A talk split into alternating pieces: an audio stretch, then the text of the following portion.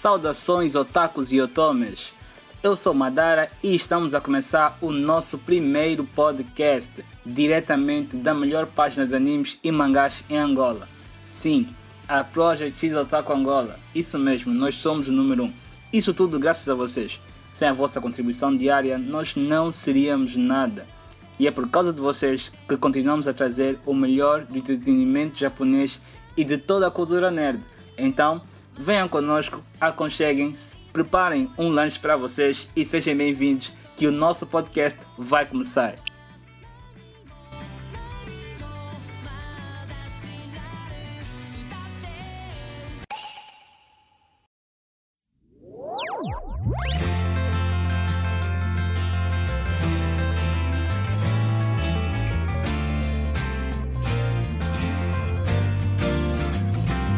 E estamos de volta com o nosso podcast.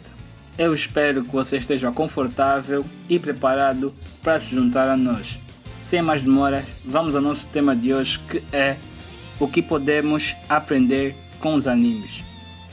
É muito provável que você já tenha se deparado com o termo anime. Caso não, tenha calma que eu vou explicar o essencial para melhor entendimento deste assunto. Anime é o nome dado para o tipo de animação produzida no Japão. A origem da palavra anime é incerta. Alguns pesquisadores consideram que seja uma abreviação do inglês, animation, enquanto outros defendem que possa ter surgido a partir do francês, anime, que significa animado. Os animes são caracterizados pela intensa demonstração de sentimentos e emoções dos personagens através das suas expressões faciais olhos grandes, cheios de brilho e cor. As onomatopeias e expressões exageradas são algumas das características mais comuns em todos os animes. Eles podem abordar diferentes tipos de temática, atingindo um público-alvo específico. Os animes são classificados de acordo com o público e a temática que possuem, sendo os mais comuns shounen, shoujo, seinen e, não muito importante, hentai. Shonen são os animes destinados para adolescentes do sexo masculino, que gostam principalmente de ação, aventura e lutas, como por exemplo nós temos o Dragon Ball, Cavaleiros do Zodíaco, Naruto e entre outros. Já os shoujo são direcionados para adolescentes do sexo feminino, porque normalmente eles tratam dos ritos de passagem de uma mulher, ou seja, os dramas, preocupações típicas de meninas durante a adolescência, como o primeiro amor, o primeiro beijo e tudo aquilo que vocês sabem que as mulheres passam quando estão na adolescência. Já os seinen são animes para o público adulto, normalmente destinado aos homens, porque eles tratam de assuntos mais complexos, profundos e realistas. E chegamos na vez do hentai, que é aquele que eu disse que não era muito importante são chamados de animes eróticos ou pornográficos com cenas de sexo explícito. Eu não vou entrar muito em detalhes sobre isso porque vocês sabem disso tudo. Existem outras diversas categorias e subcategorias de anime. E para terminarmos a nossa pequena introdução, vamos falar sobre mangá, que é o nome dado para todas as bandas desenhadas japonesas. A sua principal característica reside no facto de elas serem lidas da direita para a esquerda, ao contrário das bandas desenhadas normais. A todos os fãs que acompanham animes e mangás, eles recebem o nome de otaku, que é uma expressão relacionada para designar pessoas que são consideradas fãs extremistas deste assunto. O termo otaku é um termo que serve para os dois lados, tanto para o lado masculino e para o lado feminino. Mas nós aqui na página gostamos de tratar as mulheres por otomes, pois significa donzela, virgem ou senhorita, como uma forma de mais respeito e saber distinguir tanto o feminino como o masculino. Com a nossa introdução feita, finalmente nós podemos avançar com o nosso tema que é o que nós aprendemos com os animes.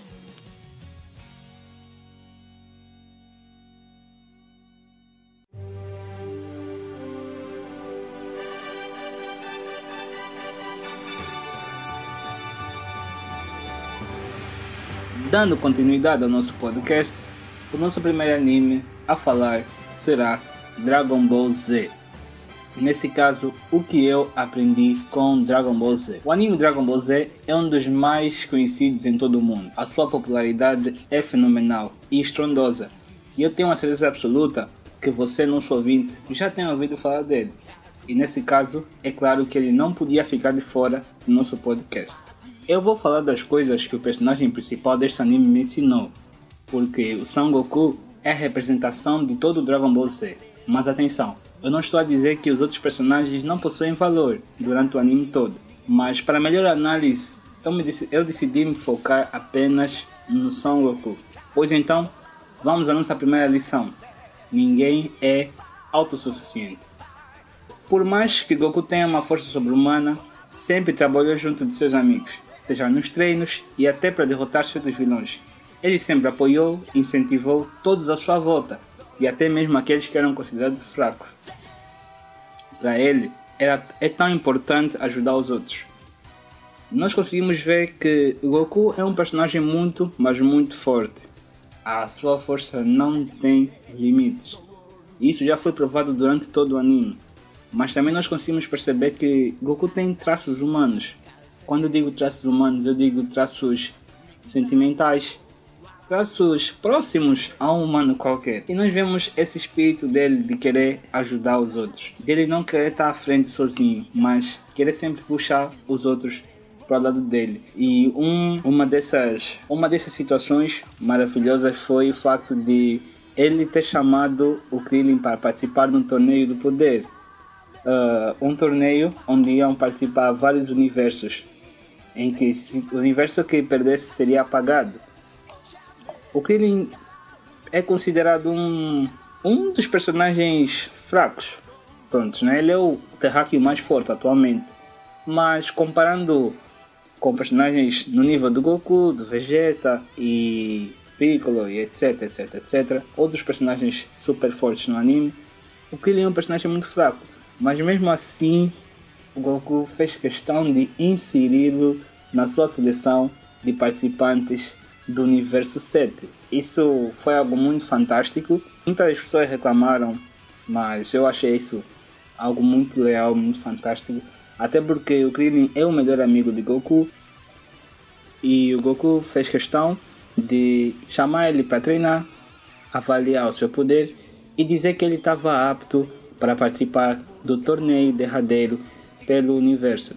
Tendo em conta que eles já treinaram juntos várias vezes desde criança, e nunca houve aquela manifestação de inveja do tipo, ah, o Goku evoluiu mais rápido que eu, ah, ele, eu tô sempre atrás. Não, o Goku sempre chamou ele para treinar, independentemente de ele ser super forte. Sendo que hoje em dia nós vivemos numa sociedade onde isso não acontece, onde os fortes prosseguem sem ajudar os fracos. Muito sinceramente, isso é algo muito reprovável. Eu não gosto muito disso. E por isso é que os animes estão aqui, para nos ensinar lições valiosas como essas. Caso você tenha um amigo que você vê que tem dificuldades em se enquadrar em certas atividades diárias, seja como Goku, vá atrás dele e puxe por ele até que ele alcance o seu nível, tá bom? E agora que você aprendeu essa lição, qual é a sua desculpa para não ajudar o próximo? Lição número 2. É importante perdoar. Vários inimigos cruzaram o caminho de Goku ao longo da série Dragon Ball, e por mais que representassem ameaça ao Super Saiyan, se tornaram aliados, grandes parceiros de batalha, como temos o caso do Piccolo Vegeta, que apareceram no caminho de Goku como adversários incríveis, mas ele os perdoou e os aceitou como parceiros. E acreditem, eles fazem uma bela equipa. A luta em Namekusei foi muito, mas muito, muito fantástica. Não é à toa que o Freeza se tornou um dos melhores vilões em todo o universo de Dragon Ball. E isso não só aconteceu em toda a saga Dragon Ball, mas também aconteceu no último filme lançado que é o Dragon Ball Super Broly, onde no final do filme Goku vai até a residência de Broly, deixa alguns mantimentos e pede para futuramente treinar com ele. Nós sabemos que isso foi um pedido de reconciliação entre eles dois, pois sabemos que Goku e Broly já têm uma rixa antiga desde criança lá no planeta Vegeta. Logo, você não tem razões que é para ter inimigos. Eu não estou dizendo que você precisa ter seus inimigos, transformar num Super Saiyan e lutar com eles. Mas você precisa ir ter com eles, conversar, saber os motivos pela qual eles odeiam você ou não gostam de você e tentar mostrar para eles que você é alguém fantástico, que você é alguém bom. E quem sabe as coisas podem mudar depois disso, né?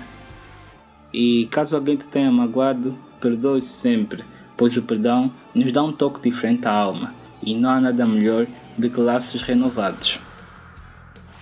Cá vamos nós com a terceira lição de Dragon Ball, que é devemos sempre apoiar os nossos filhos.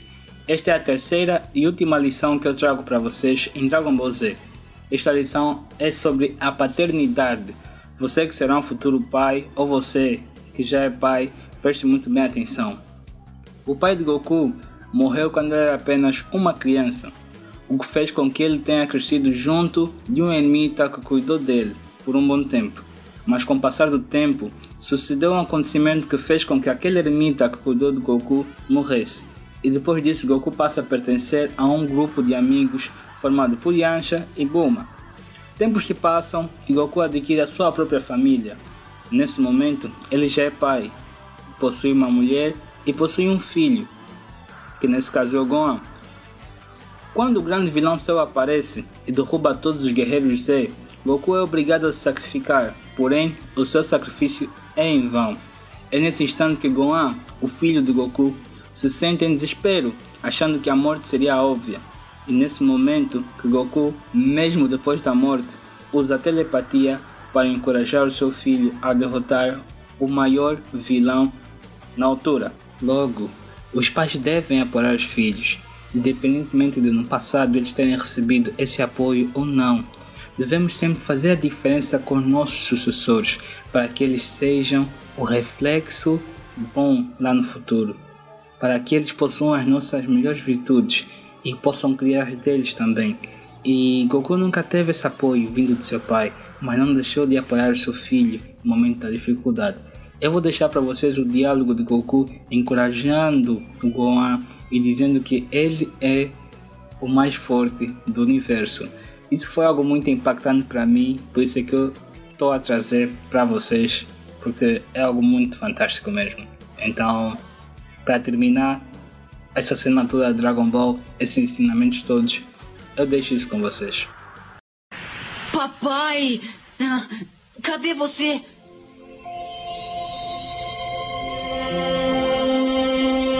Outro mundo. Estou falando com a ajuda do Sr. Caio.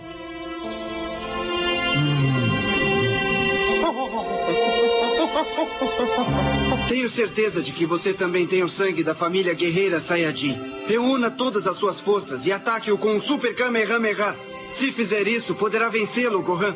Eu garanto. Papai, eu estou muito ferido e só posso usar um braço para atacar. E já estou quase sem forças.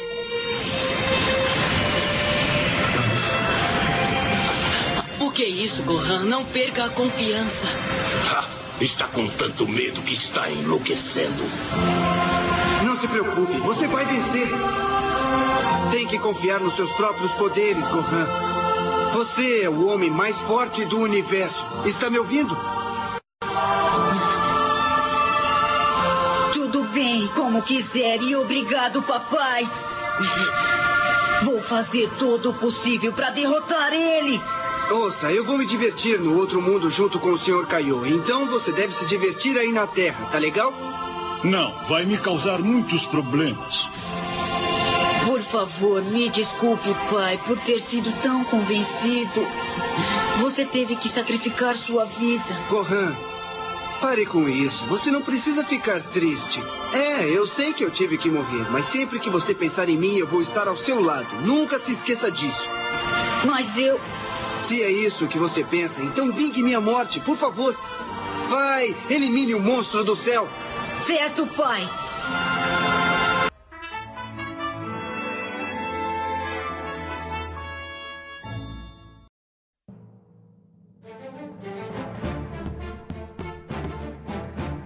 E passamos para a nossa segunda parte, que é o que podemos aprender com One Piece.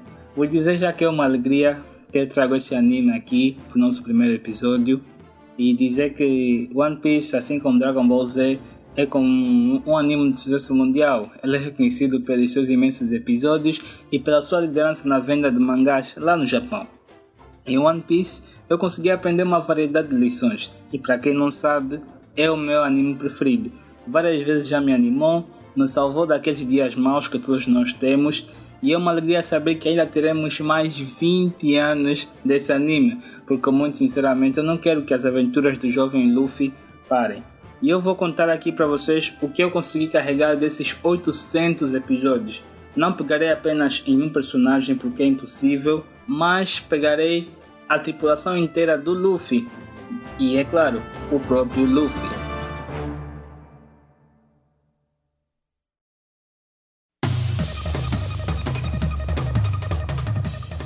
Primeira lição: Ninguém deve ser discriminado.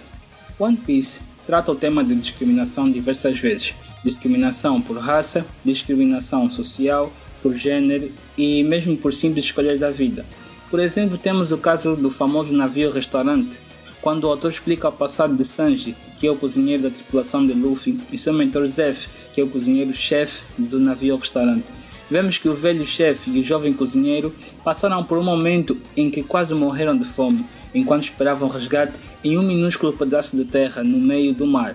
A sensação desesperadora e a experiência de quase morte fez com que os dois determinassem que nunca recusariam um prato de comida a alguém faminto. Fosse esse marinheiro, fosse esse pirata, fosse esse santo ou bandido. A sensação de estar com fome é uma sensação horrorosa e agoniante. Imaginem só aqueles meninos que passam os dias nas ruas e que muitas vezes batem às portas pedindo um pão ou uma água e muitos de nossos irmãos ignoram e rejeitam a ajuda. Isso porque eles não sabem o que é estar naquela situação. E nós não podemos experimentar a dor para ajudar. Nós precisamos apenas de ajudar, mesmo desconhecendo a dor. E o conselho que eu vos deixo e a grande lição que eu aprendi neste, neste episódio do One Piece é que nós precisamos olhar para o próximo como se fôssemos nós mesmos. Segunda lição: Sentimentos são cegos para o gênero. One Piece é provavelmente o mangá com público voltado para o gênero masculino que melhor explora e mais quebra um dos maiores e mais antigos tabus da masculinidade. A errônea ideia de que o homem não pode chorar. A todo momento e em toda a saga, você vai encontrar pessoas aos prantos, homens em quantidade maior do que mulheres, e vai perceber que One Piece passa a mensagem de que Desabafar e chorar não te torna menos gente, menos homem. Só te mostra que você é apenas humano. Afinal de contas, se você agir como um homem, você não pode chorar como uma menina. Como se demonstrar emoções fosse algo de fraqueza, fosse um sinal de fraqueza. Luffy já chorou demais e em voz alta quando perdeu seu irmão e disse que se sentia inútil e que queria ficar mais forte para não perder mais ninguém. E até mesmo Zoro, um dos melhores espadachins de todo o anime, após ser derrotado, chorou, chorou mesmo. E até eu que estou a gravar esse podcast para vocês, já chorei várias vezes com diversas situações que a vida me colocou para baixo, mas dei a volta por cima. Daí o porquê do One Piece ser uma pedrinha de diamante dentre os melhores shonen de vida. Ele tira aos heróis aquela imagem puramente violenta e agressiva e mostra-os de forma mais humana e emotiva. E eu acho isso super digno Chega de criar histórias que ensinem as crianças a segurar o choro. Pessoas têm que ser simplesmente pessoas, serem livres para explorar as suas próprias características. Homem não tem que ser nada, nem muito menos macho, mas ele precisa ser humano. Terceira e última lição: o importante não é o final do caminho, mas a jornada até lá. Também não é segredo para ninguém que todos nós muitas vezes nos focamos demais nos nossos objetivos do futuro e de forma imediata esquecemos de viver o presente. Entretanto, podemos planejar os passos indispensáveis para seguir em frente, tentando alcançar tais objetivos. Porém, a chegada não nos é garantida. Alguma coisa aleatória à nossa vontade pode acontecer e comprometer o alcance dessas metas, ou até mesmo inviabilizar a chegada desse dia. Sendo assim, precisamos ser felizes desde o primeiro passo que damos na nossa trajetória. O protagonista do One Piece é quem mais tem consciência disso e enfatiza com as suas ações. desde que o rei dos piratas foi morto, todo mundo sabe que One Piece é o maior tesouro do mundo, mesmo que não houvesse nenhuma confirmação do que seria esse tesouro. No decorrer da jornada, a tripulação de Luffy teve algumas oportunidades de ouro de descobrir o que realmente era One Piece, mas em todas essas chances, Luffy se exaltava e rejeitava firmemente. Em suma, Luffy sabia que mais importante do que o resultado é o processo que nos leva até ele. O caminho a seguir é o nosso presente. Onde estamos hoje, a realidade na qual nos encontramos. Logo, não devemos esperar chegar ao destino para sermos felizes. Não podemos depositar todas as esperanças e expectativas lá no final, nos resultados. Podemos escolher percorrer o caminho, rumo às metas, fazendo valer a pena do começo ao fim da jornada. Até porque, se ao chegar lá no destino as coisas não saírem exatamente conforme planejado, que pelo menos o caminho percorrido tenha sido um trajeto de felicidade, de forma que, ao olharmos para trás, possamos nos orgulhar dos nossos passos, dos desvios, dos sorrisos e das alegrias. Com essa última lição, nós terminamos a nossa explanação toda sobre One Piece e preparem-se porque agora vamos falar sobre o nosso último anime aqui no podcast.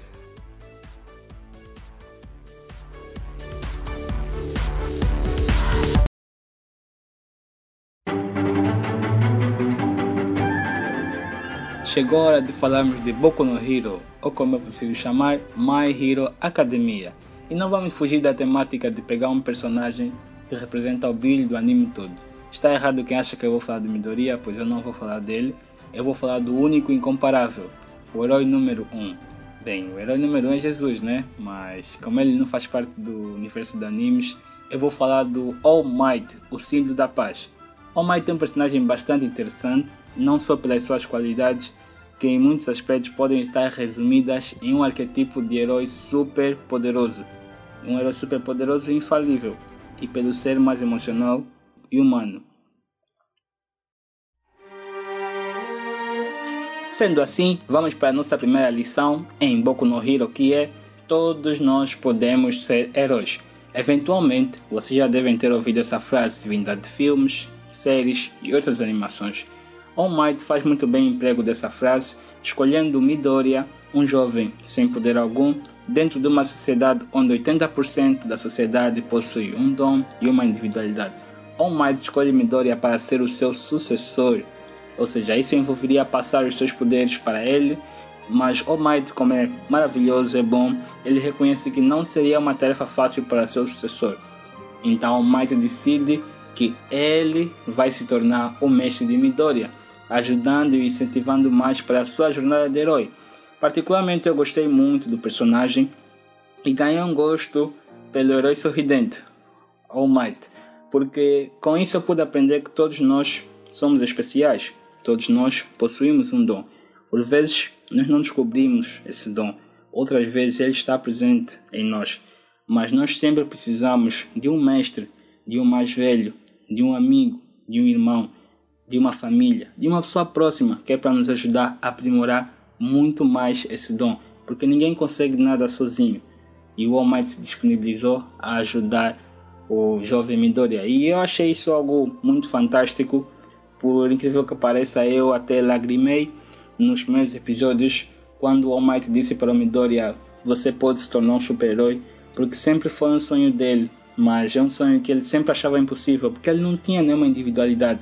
Mas o Almighty sorriu para ele naquela tarde em que o sol brilhava. Ele disse: Você pode se tornar um herói. Aquilo foi, foi épico, foi fantástico. Eu achei muito, muito bonito mesmo. Fiquei sem palavras. E isso, essa, essa cena trouxe logo para mim essa, essa, essa ideia, não é? Essa ideia que todo mundo pode ser um super-herói, independentemente de qual seja o nível de dificuldade, de impossibilidade, todos nós podemos ser heróis com a ajuda um dos outros, mas todos nós podemos ser heróis. Lição número 2: No meio de qualquer dificuldade, nunca deixe de sorrir. Para quem acha que ser herói é coisa fácil, está muito enganado. Heróis arriscam as suas vidas em prol dos outros e fazem sacrifícios inimagináveis. Eles suportam a dor E eles também sofrem e choram por dentro. Por mais que eles possuam uma força extraordinária, existe sempre aquela humanidade dentro deles. Todos nós somos heróis de alguém. Somos a inspiração de nossos próximos. Nossos sorrisos muitas vezes transmitem esperança e paz para os outros. O que seria dos nossos admiradores se eles soubessem que nós estamos fracos? Por mais que tu estejas a passar por um momento que te deixa para baixo, sorria, para poder fortalecer o eu dentro de ti e para mostrar para aquelas pessoas que te admiram que elas precisam ser fortes no meio da tempestade. Você é o seu próprio herói. Você é o herói de alguém. O seu sorriso e as suas palavras conseguem salvar vidas. Nunca deixe de sorrir. E eu aprendi isso tudo a ler a seguinte frase do All Might. Sorrio para mostrar a pressão dos heróis e esconder o medo dentro de mim. Não importa o quanto tenha medo, eu devo sorrir para mostrar que está tudo bem, pois neste mundo aqueles que sorriem são os mais fortes. E é com essa frase que nós nos despedimos e agradecemos por ter estado conosco esse tempo todo. Agradecemos por ter nos ouvido bastante. Muito obrigado a você. Você é demais, você é super fantástico. Mas você não é um balão mágico, mas você é super fantástico. E dizer que a jornada será longa e teremos muitos mais episódios por aí. Então, esteja sempre atento na nossa página, assine o nosso podcast, siga os links acima e não deixe de visitar a nossa página parceira We Got Online. Muito obrigado, adeus otakus e otomes, um beijo e um grande abraço de Madara Uchiha.